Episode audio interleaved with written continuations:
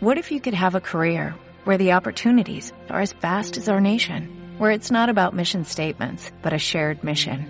At U.S. Customs and Border Protection, we go beyond to protect more than borders, from ship to shore, air to ground, cities to local communities. CBP agents and officers are keeping people safe. Join U.S. Customs and Border Protection and go beyond for something far greater than yourself. Learn more at cbp.gov/careers. El editorial. Un análisis de la realidad desde la UCA para el cambio social. Severos con los débiles. La tendencia a presentar situaciones mediocres o incluso injustas como grandes acontecimientos está presente en todas las áreas del sistema judicial salvadoreño. Tras el asesinato de los jesuitas, algunos jueces valoraron como muy positivo que por primera vez en tiempo de guerra se hubiera podido condenar a un coronel por asesinato. En contraste con la pomposa afirmación, quedaba en la impunidad el alto mando que había dado la orden de matar a Ignacio y a Curía sin dejar testigos. Algo semejante ocurre hoy con el caso Saca, mientras las condenas a los principales responsables oscilan entre 10 y 3 años de prisión, a Pablo Gómez, un funcionario de base que traía y llevaba cheques y dinero desde los bancos a casa presidencial, le han caído 16 años. Es decir, el de menor responsabilidad en todo el operativo de desvío y apropiación de fondos permanecerá 16 años en la cárcel mientras el resto, mucho más implicado en la corrupción, saldrá pronto en libertad. Los ministros y otros funcionarios que recibían sobres con dinero que no declaraban a Hacienda permanecen en la impunidad. Ni siquiera se les ha obligado a devolver el dinero o a pagar con multa los impuestos que deben. Varias de las empresas que recibieron sumas importantes sin entregar comprobantes y sin que mediara licitación algunas de ellas dirigidas por amistades políticas de Saca, tampoco han sido obligadas a devolver el dinero. En cambio, a Pablo Gómez, del que no hay prueba de que se haya quedado con nada del dinero desviado, deberá devolver en torno a cinco millones de dólares. ¿Es esto propio de un Estado de Derecho? El juez que dictó la sentencia sabrá de leyes, pero parece ignorar los conceptos de racionalidad y justicia, fuentes indispensables del derecho. En estricto procedimiento judicial, debió separar los casos de Saca y sus compañeros de corrupción, beneficiados con un procedimiento abreviado del de Pablo Gómez.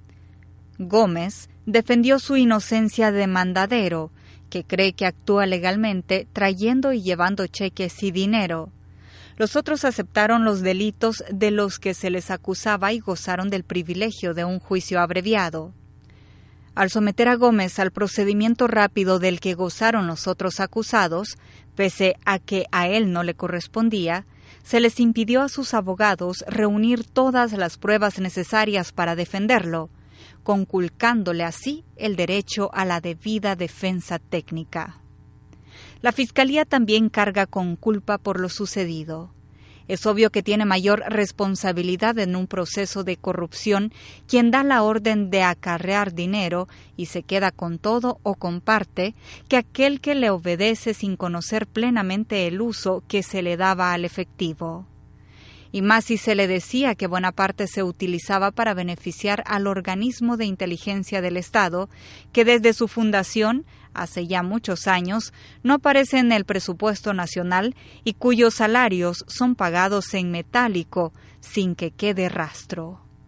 Da la impresión de que ante el hecho de que Gómez quiso luchar por su inocencia, la Fiscalía pidió para él, en venganza, una pena desproporcionada, y el juez le siguió el juego una especie de acto de venganza por no haber aceptado un procedimiento que favorecía a la Fiscalía enredada en un juicio demasiado complejo.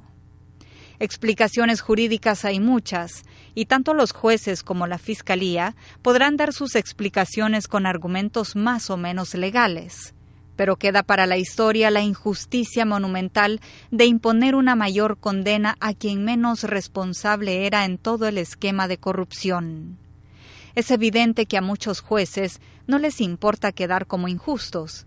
Tienen la tradición de ser laxos ante los fuertes y severos con los débiles. Acusados que deberían ser juzgados en libertad son procesados en prisión.